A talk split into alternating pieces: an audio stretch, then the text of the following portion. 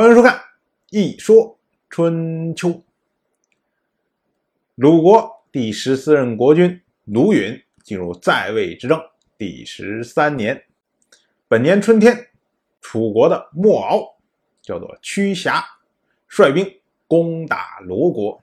屈瑕率着大军，还没有到罗国，就已经下了命令，说：“敢见者斩。”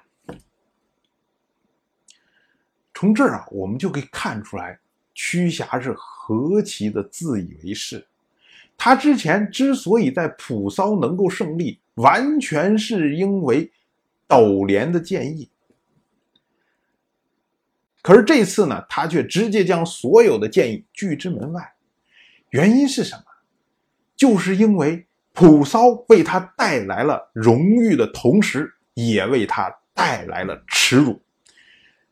当时的屈瑕在窦连面前是何其的唯唯诺诺呀！窦连说：“我们能打。”屈瑕说：“哎呀，我们是不是等待援军？”窦连说：“我们不需要援军。”屈瑕说：“哎呀，我们要不要再算一卦，看看能不能赢？”窦连又说：“我们不用算卦。”这屈瑕才出兵。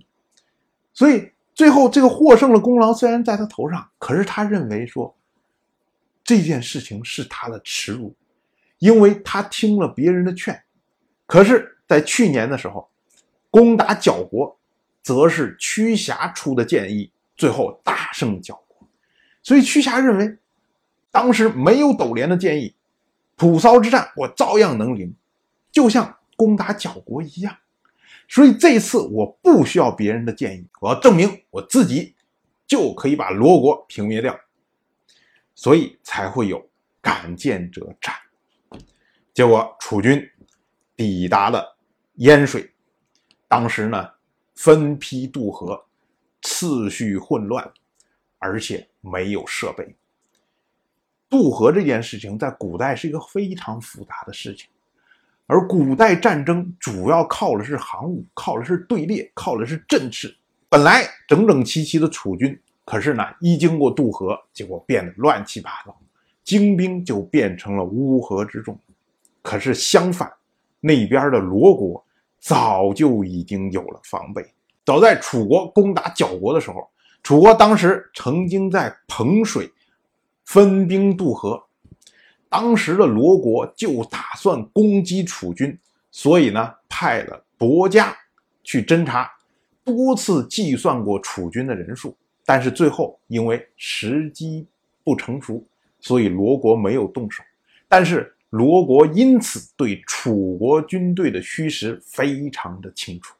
结果等到楚军一片散沙的进入罗国的时候，罗国早已经准备好了军队，并且呢，还拉了卢荣作为他们的支援。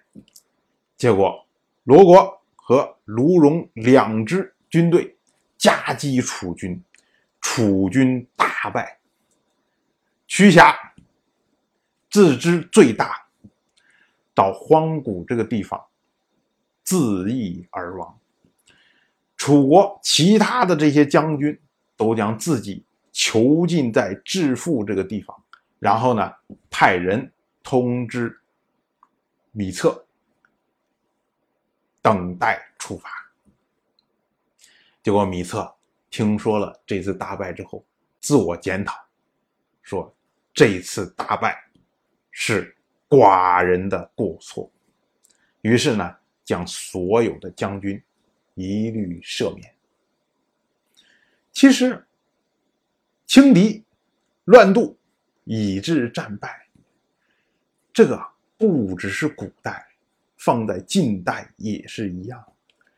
一九四九年十月二十四日，当时解放军就是攻打金门。四九年时候的解放军那是什么样子呀？一个兵就可以解放一个连的国军。一个团可以解放一个师的国军，就勇猛到这种程度，士气高到这种程度。结果到攻打金门的时候，变成了一支骄兵。当时攻打金门的三个团，竟然没有一个师级的长官来统一领导，所以攻过去之后，三个团各自为战，根本没有相互之间的配合。而且当时很多人认为，我们只要踏上金门的土地，金门自然就崩溃了。所以呢，以非常有限的船只，竟然还运送了大量的办公用品，准备我们到金门县城里面，然后就马上就要开始办公了。可是用于对付金门驻军坦克用的反坦克装备放不下了，所以只好把它拆在不同的船上。所以等到登陆的时候，金门的坦克突然发起反击的时候，因为反坦克装备不能组装，导致损失惨重。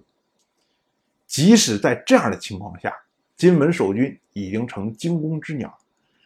当时的解放军几乎要攻克金门县城，可是国军名将胡烈冒险在金门登陆，结果大军压制之下，解放军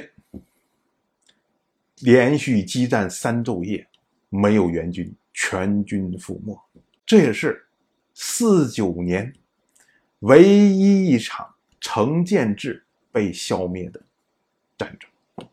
所以，我们说啊，轻敌乱渡以致战败，这是古今如一啊。当然，我就这么一说，您就那么一听。谢谢收看。